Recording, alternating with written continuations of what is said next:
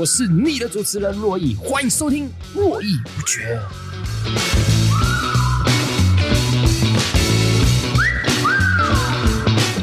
Hello，大家好，今天来推荐大家一个非常非常赞的一个课程，叫做最好玩的寒假法律课——儿少法律与媒体素养营，在一月二十二号到一月二十四号，国语日报大楼，谁主办的？各位，就是国语日报跟我们法律白话文运动。在这堂课里面，你可以学到什么？哎，如何培养你的小孩，培养他的资讯判断力，哎，以及这个媒体的视读。那这些课的课程都有非常非常多优秀的师资，例如什么？哎，罗伊本人我哈，还有其他法白的伙伴。那我觉得在这个三天里面，可以建议大家小五到国二的小朋友来参加。让你去懂什么叫媒体试读、日常法律跟最后的模拟法庭，让你的小朋友从小就有基础的法律知识，让他们更有法治，活得一定会更加的精彩。好，所以希望大家来参与最好玩的寒假法律课。详细的这个报名资讯我会留在资讯栏，希望各位爸爸妈妈不知道寒假小朋友要做些什么时候，这堂课诚挚的欢迎你参加。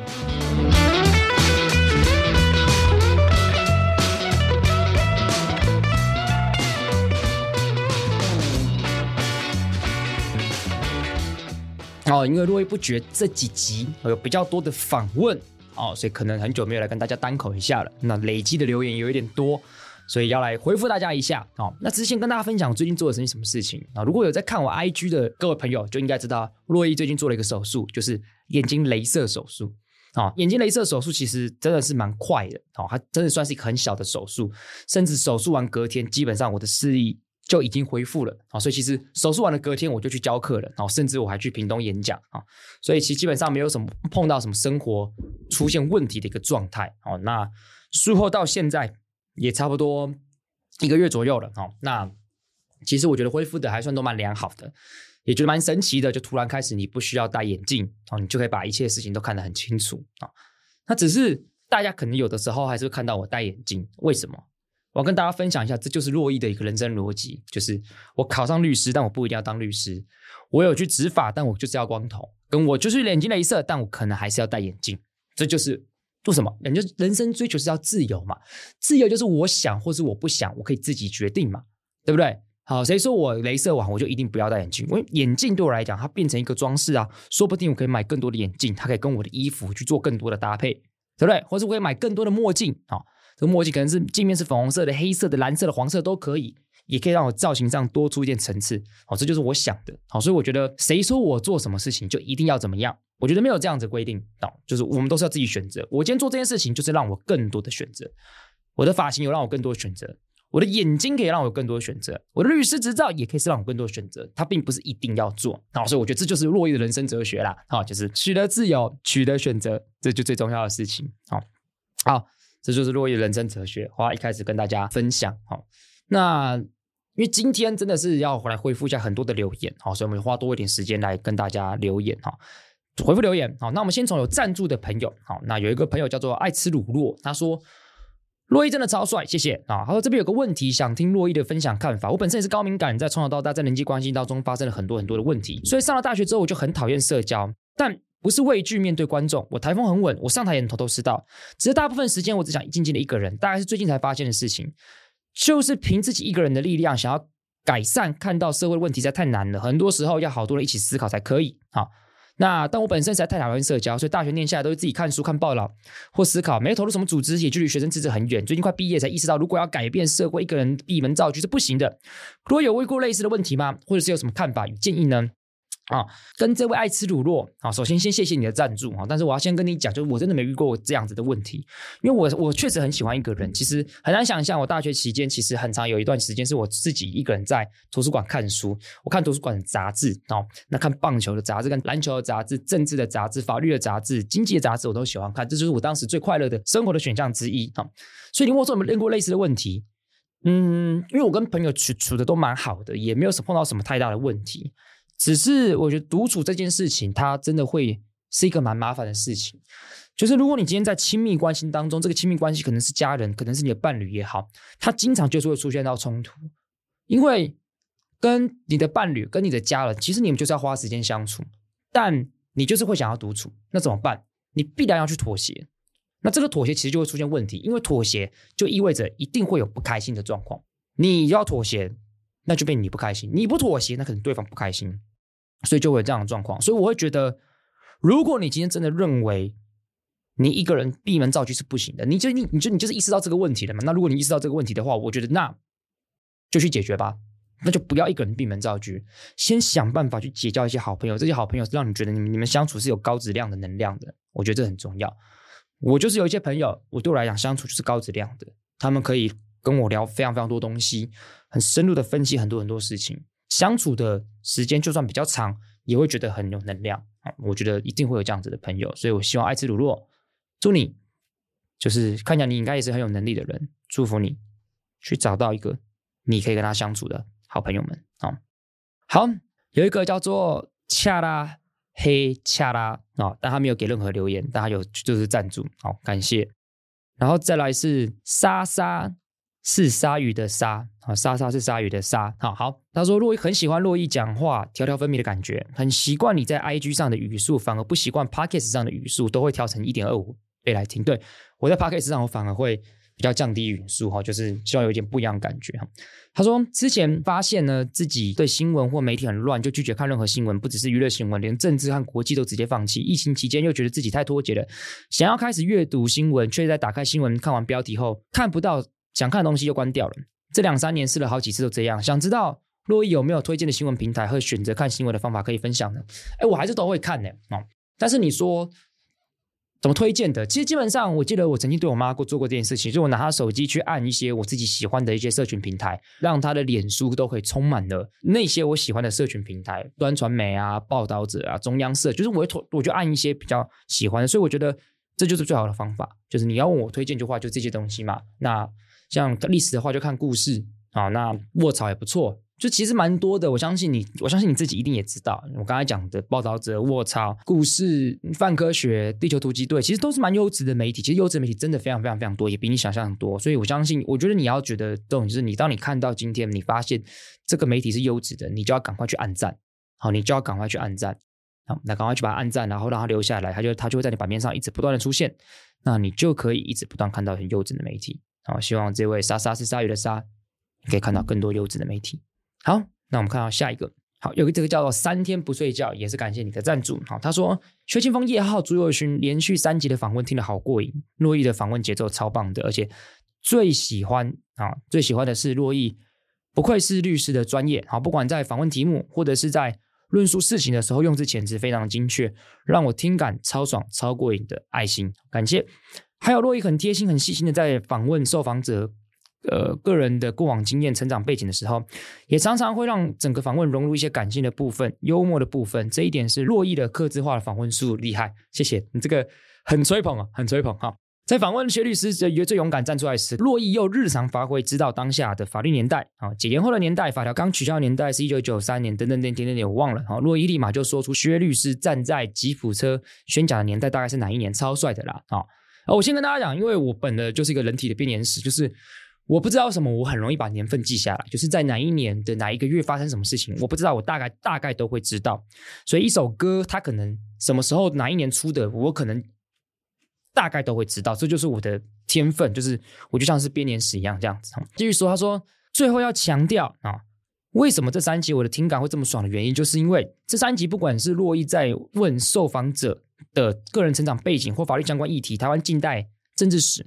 每次洛伊的发问、发问的时机，或好奇，或追问的问题，每一次啊、每一次都刚好是我想要发问的问题，太精确了，哈哈，哈！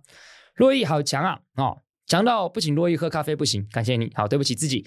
所以洛伊到底做了多少功课准备呢？真心喜欢，哦，谢谢三天不睡觉，你整个这个留言都在吹捧，我吹得我实在是不知所措哈。但是你说要不做功课，当然是会做功课嘛。好比说朱宥勋。的那本书你一定要看完。那薛律师跟叶浩，你一定要把他相关的报道跟他写过东西大致上看了一下，哦，你才会知道你可以问些什么样的东西。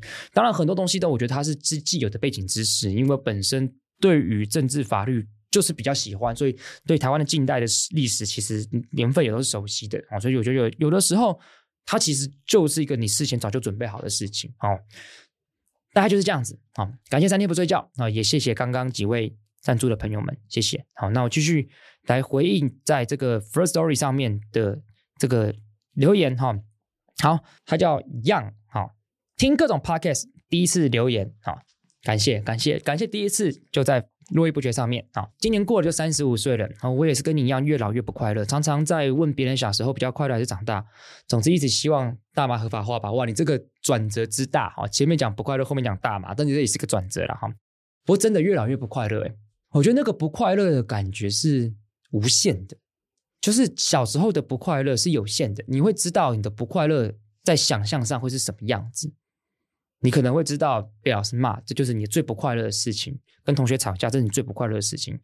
可是长大之后，那些不快乐没有最惨，只有更惨。当你今天觉得你已经来到人生的谷底，你明天就会发生一个新的事情，发现没有你，你还会有更谷底，你还会再往下探，你会一直不断发现，你一直会有往下探的可能性。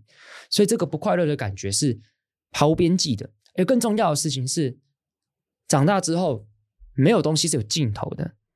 在你学生期间期期间的时候，有很多事情都是有尽头，让你紧张、让你焦虑的事情，它都是有尽头的。不论是期末考或参加比赛，它就是有尽头。今天过后结束，就暂时不需要去想这件事情。但工作之后没有办法，很多事情它就是一直接踵而来的。你会面临到新的非常非常多的事情，你会有工作上事情的不快乐，你会有家里事情不快乐，你会有感情事情的不快乐，你跟朋友之间的事情不快乐。这些事情是没有尽头的，是完全没有尽头的，所以真的会非常非常痛苦。好。那我看到下一个，好，他因为他没有名字，他说，同样身为高敏感的 INFJ，听说你杞人一定是 INFJ 啊，杞人忧天哈，跳共鸣的。之前以前的心理师就曾经说过，原始人是仰赖群体里面有高敏多虑的成员，才躲过野兽跟灾祸而存活了下来。只是这样的特质在现代比较少机会派上用场，好像变成弱点。看洛伊为战争焦虑发挥影响力，很正向实现了这个特质，觉得很励志，为你加油，你真的好棒。谢谢你。对啊，在现代社会当中，好像变了一个弱点，你变得很脆弱，你变得杞人忧天，你变得很容易焦虑，你变得好像你会责怪自己，是不是我很脆弱？别人都不担心事情，我为什么要这么担心？别人都不害怕的事情，我为什么要这么害怕？你会一直不断的责怪自己，你会一直不不断的去责备自己。我觉得这是一个 很痛苦的事情，而且。也跟大家分享一个，就是我觉得高敏感的雷达在有些状况底下它会失效。我自己的想法是这样子，它是因为焦虑而你会做一些观察的，就因为你之前在这个地方你可能没有到百分之百的自在，所以你会启动你的高敏感的雷达，然后你就会开始去观察每一个人。但是如果今天你在的环境的空间上你百分之百感到自在的，你反而那个高敏感雷达就会因此关掉了。但你很需要那样时间，而且我觉得这个时间要么是自己独处，就独处你就不需要高敏感嘛。可是跟伴侣的话呢，跟伴侣关系可能就会因为在一起的时候，可能你是放松的，所以你的高敏的雷达反而关掉了。就除非今天对方的态度必须严肃到让你重新焦虑，不然那个雷达是关掉的，你反而因此会错过很多事情，你反而因此会做错很多事情，然后就可能会造成一些不好的结果。我觉得这个是高敏感的人或许可以在一些伴侣关系或亲密关系当中。去观察的事情，好，好，然后又看到这个鲨鱼，鲨鲨是鲨鱼的鲨，好，那刚刚他有捐赠了，好，再一个 Cur，他说，各位好，我是法科电台长期观众，很喜欢听节目的时候，都很羡慕你可以这么清楚的论述自己的观点，也很喜欢你跟悠悠激烈的讨论，很好奇你有没有在哪个议题过程当中被对方的论点说服过？如果有，可不可以分享那个讨论的过程？谢谢。哎，我先跟你讲，我真的忘记了，但我其实是一个很容易退的人，因为我觉得在节目里面的激辩啊。其实那种那那其实是有点表演的性质。讲真的，其实很多论点我就是对的，悠悠是错的。他是故意，他是故意要跟我 diss，所以我觉得那是那是故意的。可是现实生活当中，我很常退啊，就是我很常就要觉得对方讲的很有道理，所以我觉得这是很常发生的事情。因为我觉得辩论比赛的话，它是一个辩论，你不能退，你因为你就是要赢。可是你在日常生活当中，很多事情它不是输赢，它并不是零和，是我们要最终要取得一个共识，然后去解决事情。所以那个退对我来讲，没有那么反而没有那么困难。所以我想回答克尔，就是其实我很常退，我可能比你想象中的时间，比你想象多的时间，想象中多的时间，其实都在退。好，好，再下一个，到这个应该没有名字。他说：“洛伊你好，这一集邀请到了来宾的朱宥勋，你跟他对话有种轻松的对谈感，不知不觉就听完了，跟单人主持的风格有非常非常大的差别。但我觉得是主主题不同的因素，但不管是哪种风格，我都很喜欢，会支持，继续支持下去的。谢谢你，好，因为宥勋算是我第一个来宾，那其实效果也非常非常非常的好。那我觉得在络绎不绝这边的访谈跟别的节目，它一定会有一些不一样的差异。就是我希望多访问一下这个人，他为什么要做这件事情？他为何做？他为谁而战？他意图到底是什么？讨论议题有讨论议题的方法，但讨论这种比较深入的一点个人的视角的观点的话，我觉得。这个会是另外一种访谈的方法啊，我觉得还在抓，也还在学习啊。谢谢你的支持啊，我会努力下去的。好，有一个叫难教授是文藻的学长，我也呛过老师和教官，哈哈哈。好好，感谢你啊，我们都做过类似的事情。好，好，有一个叫伊影，他说：“嗨，洛伊，从你去当替代役以前就开始听法白，是法白长期的听众。每次你说话的时候，都觉得你思考的逻辑好清晰，脑袋。”运转的很快，把话说出来又同时不会结巴，真心觉得好厉害也好羡慕。花了两天的时间，把络绎不绝从第一集到最后一集最新一集好都听完了啊，想听想听洛伊聊聊加入法白和做自己节目所遇到的难题，该如何解决或遇到的问题，一路走来的心路历程。每个人都只有二十四小时，看到你经营法白到自己有 podcast，偶尔还需要时间看书、教补习班、经营自己的社群、接业配，甚至有时候。还会上别人节目，或是类似之前公司的节目。想知道你的时间怎么分配的？最后希望洛伊可以好好休息，也祝福洛伊一路顺心，事业越做越越好。希望有机会也能听听洛伊现场讲座喽。P.S. 我是马来西亚的听众，好，谢谢这个马来西亚的听众哈，我觉得你这个留言我觉得蛮暖的哈，就是就讲到一些我的感触的事情，就是。做法白这个新目力，加入法白新目力，说不定之后再有一集跟大家讨论呢。当然，这以前在法科电台有有有有有有讨论有讨论过的哈。那这个要做自己节目这件事情，我觉得当然是新新的挑战，因为当然跟法科电台的风格它一定是会不太一样的。反而法科电台可能更多讨论是议题的本身，但我很想要更专注讨论一个人他为什么会做这样的事情。那这当然刚刚有跟大家讲过，所以。尤其是单口的话，你也要做很大量准备，因为我觉得有时候双口对谈，它就像是一个 点火，星星之火就可以燎原，你知道吗？哦，就点一个小小的火，它就可以轰，就可以弄起来。但但如果你今天是一个人录音的话，你真的必须要做比较多的准备，你一个人才聊得下去，所以他是需要花比较多时间的。那你说每个人都只有二十四小时，看到我做那么多事情，知道我时间怎么分配的，我还是觉得我时间分配的不是很好，然后我真的很累。哦，你你说希望我可以好好休息，我也真的很希望我可以好好休息，但我觉得短时间之内是没有办法好好休息的。就是这些事情的很多事情都是要亲自履行。我觉得这当然在节目上这样讲可能也不太好，但真的是蛮累的啊，真的是蛮累的。就是你都在学习。昨天还跟我一个朋友说，其实一路走来我好像都蛮累的，就是我好像很喜欢参加很多很多事情，不管是国中、高中到大学。然后，所以就会把自己都弄得好像很忙，一直都在很忙碌当中。但我觉得，当然这些忙碌也为你带来很多事情，你学到很多事情，你也会了很多事情，你也被大家看到，所以你可以做很多很多事情。但是你最忘记的事情，就是你最忘记、最遗忘，就是你自己，因为你会忙到失去自己，你会忘记自己跟自己怎么相处，你会忙到没有时间跟伴侣的相处，所以因此会产生非常非常多的问题，这都是有可能会发生的事情。那。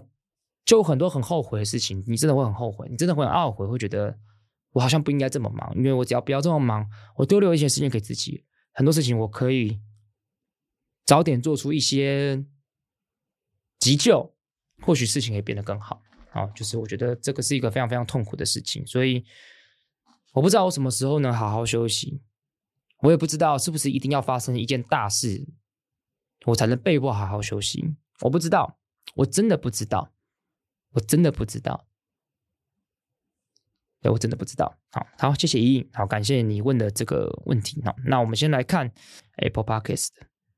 哎，我先跟大家讲哈，因为在 Apple Podcast 上，我后来发现它有四个地点：台湾、日本、澳洲跟美国。那我发现日本的有朋友我没有回答到，啊，那我就来回答日本的朋友哈。那日本的朋友也回答说：“哎，高敏感人的感觉痛苦。”哈，他说听高高敏感这集，完全感受到自己哈，高敏感这集真的是。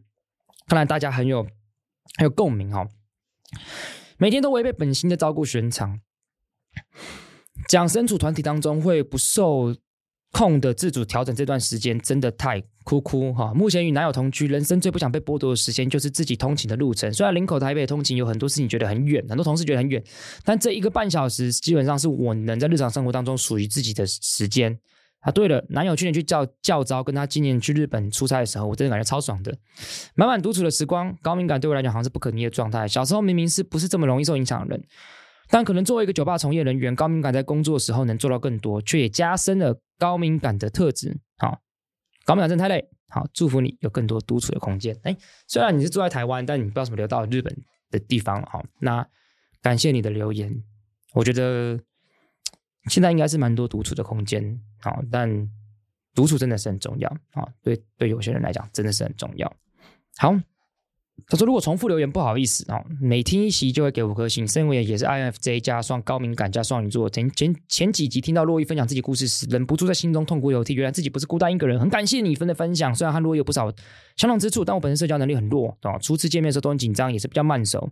但看过洛伊主持的节目跟演讲，很佩服我的台风跟宽众亲近的气场哦。认为朋友专精不太多，一个人相处本来就要自己的时间，但还是会担心这样的个性跟内向高敏感特质，未来出社会会不会很难生存下去？被同事觉得难相处，上司觉得自己没有领导能力等等，会不会担心自己找不到工作？过去曾曾改变自己，努力在众人面前表现阳光一点，但实在很痛苦啊、不过是不是要成为大人，就势必要牺牲一点点的去迎合这个社会呢？希望珞亦给我一点建议，感谢你啊、我觉得是就是这样，要成为大人，他就是要。牺牲自己，我觉得他就是好。我觉得长大就是这么回事，就是你必然一定会牺牲自己，就是这样子。因为长大之后，就很多事情就是他就是不开心，他就是牺牲。但我觉得，那我觉得要分享，就是我觉得成年人长大之后，我们面对不开心要认真的面对，因为我们的成年人的不开心，它不是糖果掉地上这么简单。小时候糖果掉地上，你不开心。再拿一个新的就好了。可是我们的不开心，它会是一种。之前网网上听到一段话，他说它是一种持续的状态。有一阵子你会觉得很难过，我怎么把自己的生活过成这个样子啊？你可能每天都在问自己，我怎么把自己搞成这个样子啊？所以你会觉得你需要麻痹自己。你说你会喝酒，你会去放荡，你会麻痹自己，然后第二天醒来告诉自己啊，没怎么样，没怎么样。反正还有人比我烂的，你就在这个状态下摆荡，觉得自己好像又没怎么样，但是又觉得自己怎么把自己过这么烂。我也常常会这样子问自己，每天早上起来就觉得，干我怎么把自己又过成这样子。那有一句话我分享给大家听，他说：“诚实是一种好品质，但在过得不开心这件事情上，不是我们要装，不但对父母装，还要对朋友装，也要对自己装。”我告诉你们，人生就是一场自我欺骗，最后赢的都是影帝影后。过得不好要拍拍自己的肩膀，说其实还可以啦。痛彻心扉要握一握拳，说一定都会好起来的。这个是我在网络上某个影片看到的话，送给大家。我不知道自我欺骗是不是一件好的事情，我也不太会，我也在努力学习。但我觉得真的要装，因为你要知道一件事情，走到最后，你都是自己一个人。你再怎么不开心，你都只能自己一个人度过。你碰到任何的打击、跟摧毁、挫败，那些陪伴、那些朋友的陪伴，都只是暂时的麻醉剂而已。它只是一个小时，它可能只是两个小时，你终究都是要靠自己撑下去。那些痛苦，你都是要靠自己一个人撑过去。我觉得，只先告诉你，如果你不知道，因为听起来感觉你年纪比较小，我觉得就是要一个人，你也只能一个人。好，在日本还有个说好喜欢邀请朱宥勋这一集哦。平常看的文文学本土文学不多，很怕爱不对人。小时候看的书才发现作者是统派，感觉不好。对，就跟我一样嘛。嗯，谢谢落叶推荐，已经把朱佑勋的新书加入购物车，我想他会非常非常开心啊、哦。好，再来美国的朋友，他说太赞了啦，好，这超酷的笑脸呢，听你骂 KMT 就是爽，对，国民党就是欠骂啊。还、有再来下一个长发教授，这集超好听的，我边做实验边听入迷，差点加错 sample，哈哈，哈。这听起来有点可怕哦。好，再来是澳洲的，澳洲说他叫做 Brutal but Honest。若依，你终于出自己的 podcast。他说，一直以来我认知自己是一个思想很不主流的人，但听了法白之后，你的观点深深的被你的极端论述感动。I'm not alone，不要偷懒，要继续更新哦。我有这么极端吗？哦，我觉得我思想也没那么不主流吧。哦，我感谢你，希望可以让你有更好一点感觉。好，好，那我们来回一下 Apple Podcast 的留言哈，我发现留言真的是蛮多的哈。好。有个国中生说：“感谢洛伊的分享，我对政治非常感兴趣，也非常感谢自己身处在一个自由民主的国家，拥有人权，可以表达自己的看法，不会被消失。想问一下，想问一下洛伊有什么推荐的书籍，可以让我多了解政治？谢谢洛伊的节目，非常非常欣赏洛伊的分享方式，期待下一集 podcast。书籍可以多了解政治哦。”我觉得很多哎、欸，现在一直都问我，我我突然真的是讲不出来哎。反动的修辞蛮好看的，吊灯上的骏马好了，先去看吊灯上的骏马啊，去了解中国。我觉得现在先了解中国这件事情。吴建民吊灯上的骏马，先去看这个，嗯，我觉得就这样好。好，感谢这位国中生，还有人给赞五颗星，我就不管他哈。劲达哈，谢谢劲达。劲达是一个常会来法白活动的一位朋友哈。从法白认识洛伊，从现参加现场的活动接触到洛伊，从 Parkes 听到洛伊，真的很荣幸认识这位如此优秀、口条好又贴心的男人。哇，这个太吹太吹，这真的太吹捧了哈！我真的我真的我真的不是大家想象中这样子哈。很多事情诉说了我们这一代青壮年人无奈跟不上不下，但怎么样生活都要继续过，对吧？哦，找到自己能自己放松的充电的方式，例如听洛伊不绝，参加法白的活动，这比什么都还重要了。又太吹了哈。晋达太吹了哈，我们真的不年轻了。该休息的时候就好好休息，冲的时候体谅自己残破不堪的身体。络绎不绝，赞赞，好，感谢晋达，真的感谢，好。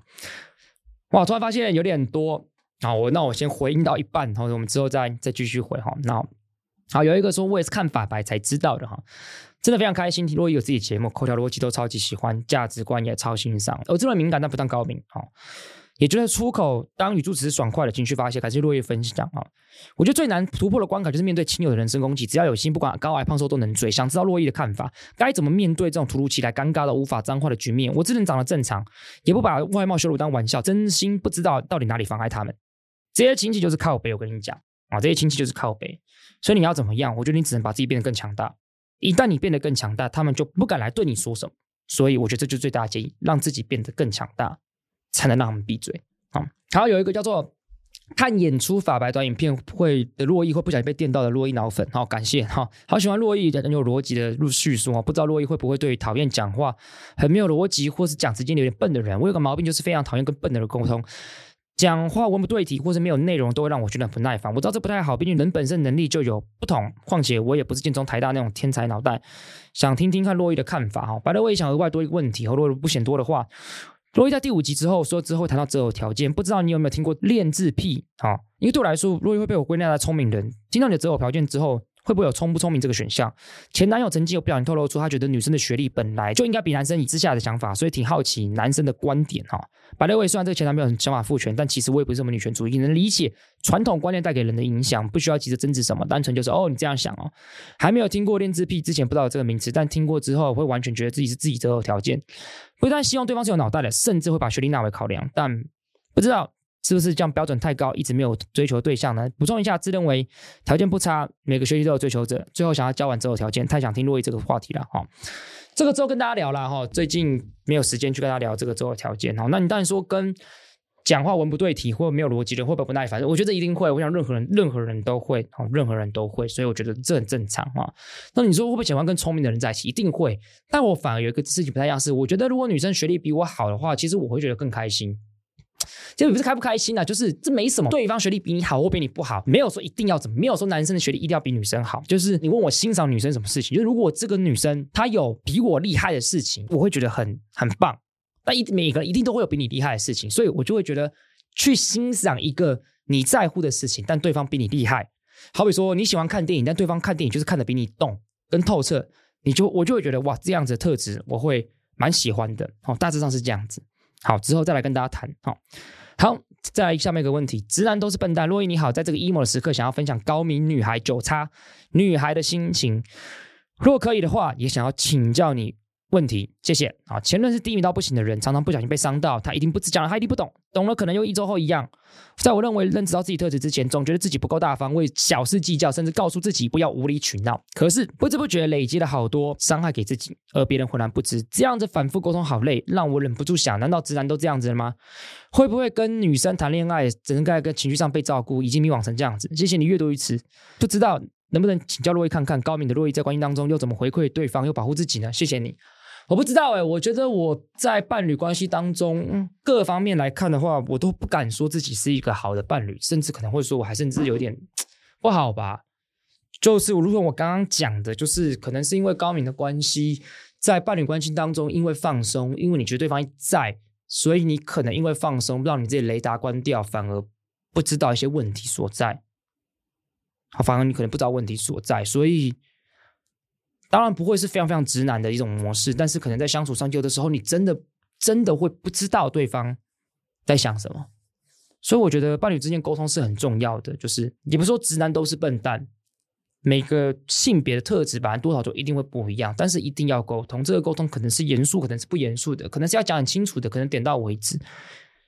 重要的是对方能不能 get 到这个点，我觉得这是最重要的事情。好，但是这个真的很困难。好，地方的妈妈爱听 podcast，老歌好听的地方可以总结幸存者偏见，然后播放次数方面，我也可以解释成，如果前两个原因真的有影响的话，那么老歌的。